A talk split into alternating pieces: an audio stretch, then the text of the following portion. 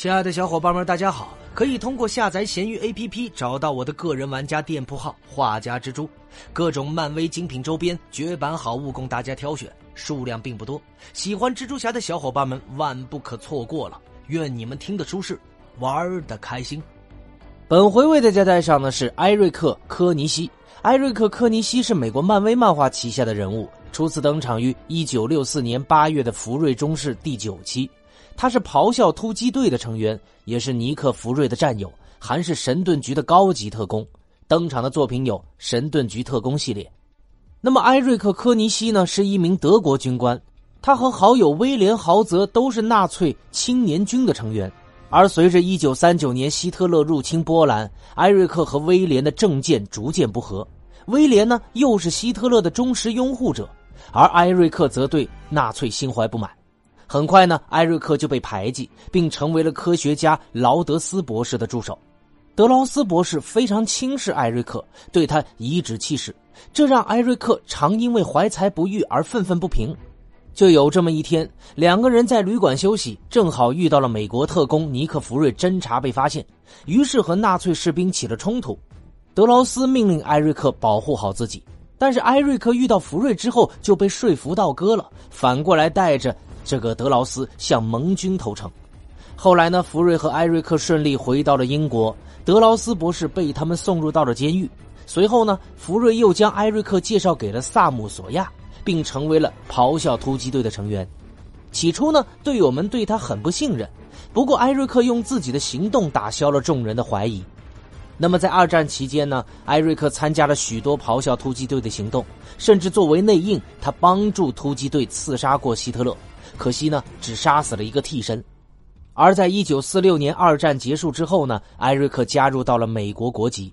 当尼克·福瑞筹备建立神盾局的时候，找到了艾瑞克。艾瑞克也响应了老友的邀请，成为了神盾局的元老特工，一直为神盾局服务了二十八年，并立下了汗马功劳。比如说，一九五九年的时候呢，从圣像组织手中援救了被绑架的特查拉，也就是未来的黑豹。那么，在黑暗王朝时期呢，神盾局被诺曼奥斯本的天锤局取代，绝大多数的神盾局特工都向政府辞职以示抗议，而艾瑞克呢，却是极少数留在天锤局服务的特工之一。虽然遭到了许多人的不解，但是后来大家才发现，艾瑞克依旧是忠于尼克·弗瑞的，他在天锤局作为卧底而存在，而其他的特工呢，则组建了新的咆哮突击队，艾瑞克正是其中的秘密成员。最终呢，当咆哮突击队的老友们重聚的时候，艾瑞克在一次突入九头蛇基地的战斗中牺牲了。那么他登场的影视有，在漫威电影宇宙电视剧《这个神盾局特工》中呢，艾瑞克登场。他在第一季第十八集被引入，他被分配到了尼克·弗瑞的秘密神盾局基地普罗维登斯。随着神盾局的垮台，他援助菲尔·科尔森以及这个他的团队。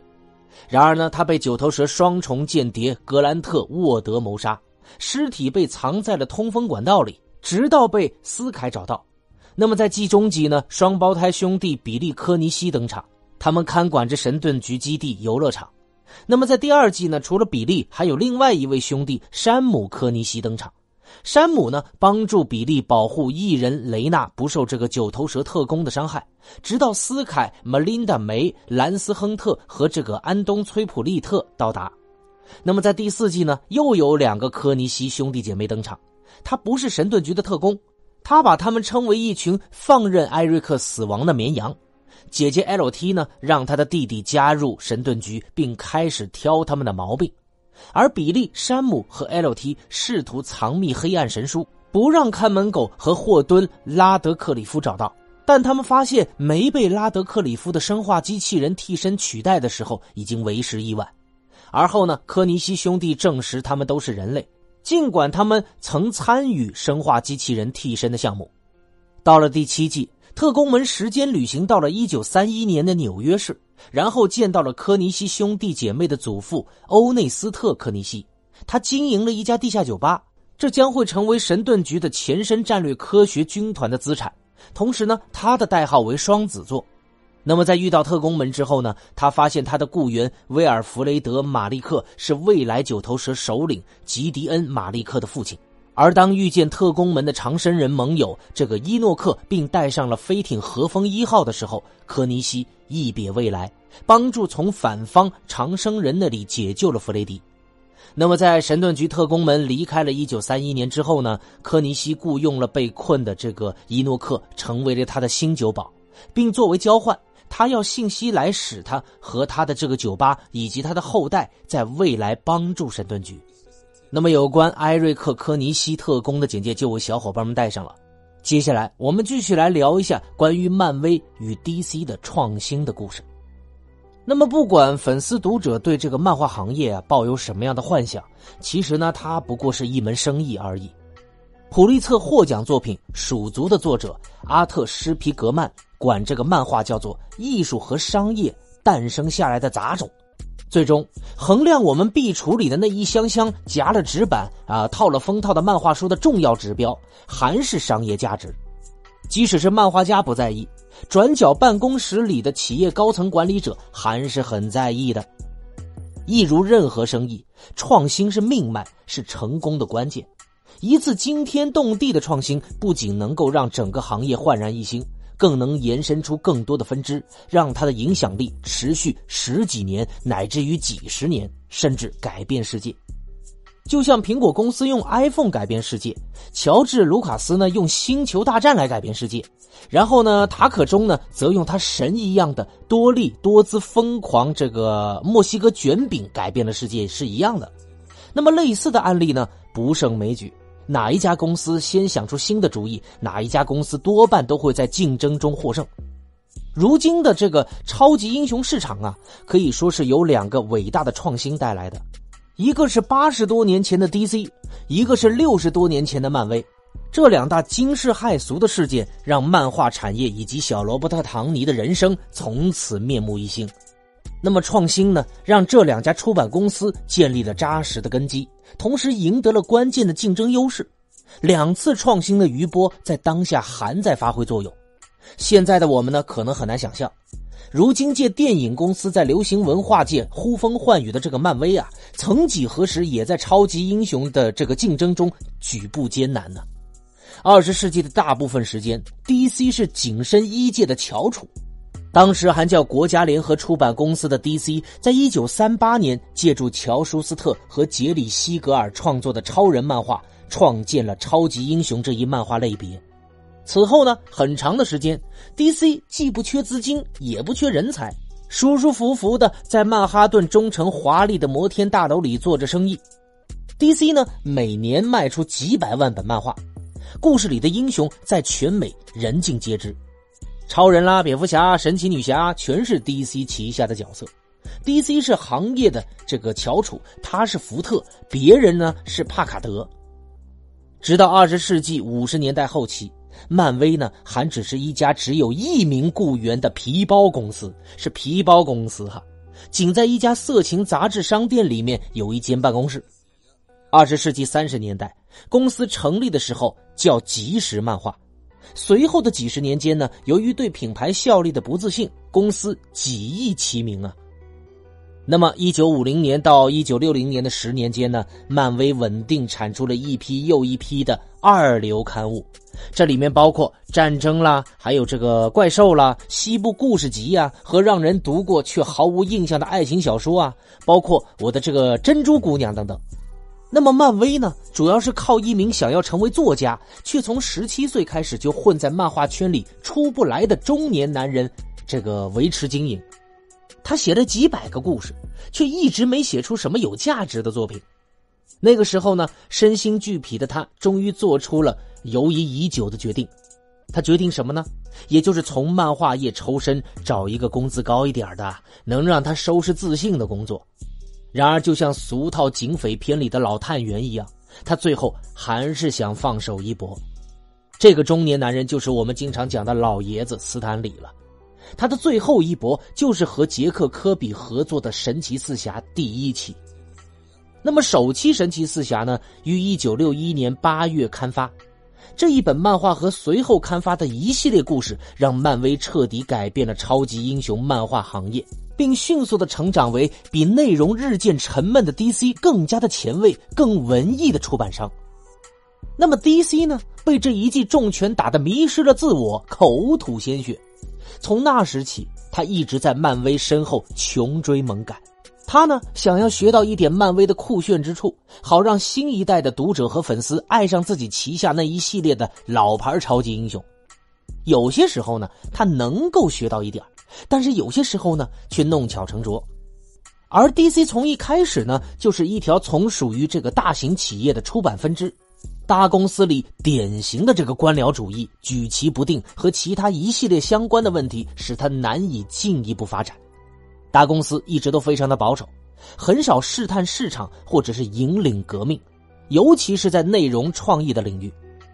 那么，DC 在二十世纪六十年代中期呢，效仿漫威的一系列的这个拙劣的举措呢，正好印证了这种大公司式的决策是盲目性的。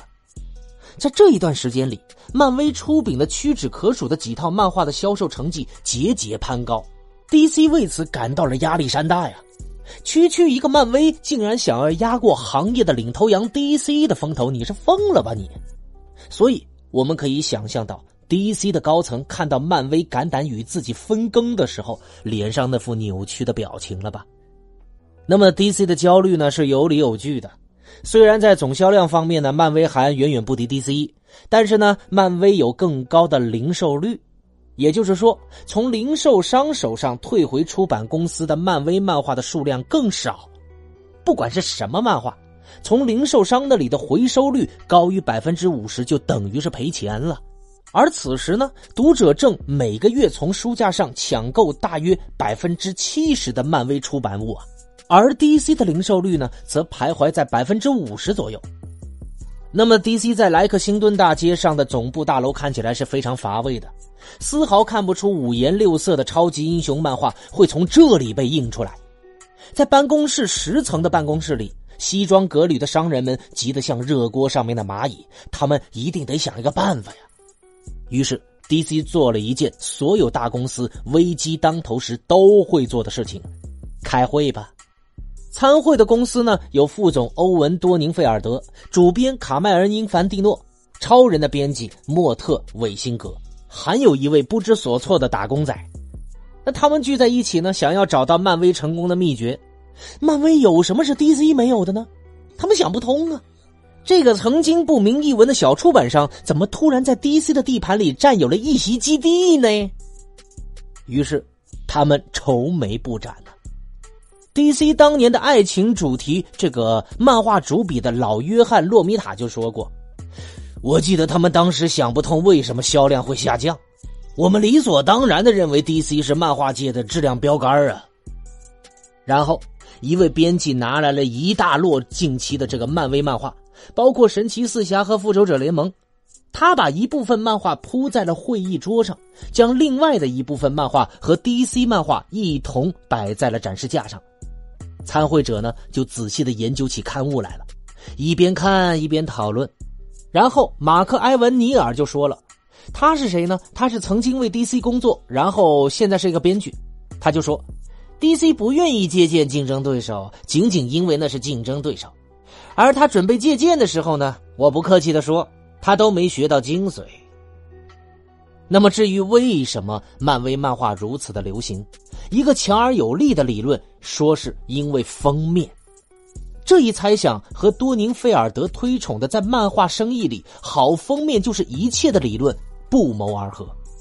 然后呢，有人就提出，这没准和漫威比较喜欢用大红色的有关系。小孩子是不是容易被红色吸引呢？然后另一个人就注意到了，漫威的这个书中啊，前几页都用了很多对话气泡，读者和粉丝是不是比较喜欢对话多的内容呢？然后老罗米塔就说，他们一致认为漫威的封面太花哨，有俗气商标，还有对话框。英凡蒂诺呢，则牢骚满腹，坚持认为漫威的可喜成绩坚持不了多久的。终于，他们翻开了封面，分析起内容来。这个角色不怎么帅呀，人物的脸呢都是奇形怪状的。这个旁边这个怪兽是谁呀？那台古怪的机器又是怎么回事于是，DC 高层反感漫威内容的原因不难理解。漫威的画风既不成熟，也没有经过市场的检验，不像 DC 有自成一体的成熟风格。DC 的编辑认为，漫威漫画主笔的这个画风啊潦草且幼稚，尤其是杰克·科比，然后还有这个史蒂史蒂夫·迪特克和这个迪克·埃尔斯。但是粉丝读者没准就正有此偏好呢。接下来又会发生什么样的讨论和事件呢？老莫下期告诉你。喜欢蜘蛛侠的小伙伴们可以单独添加我的微信，进入我们的漫威蜘蛛宇宙交流群。我是老莫。我们下回再见，大家拜拜喽。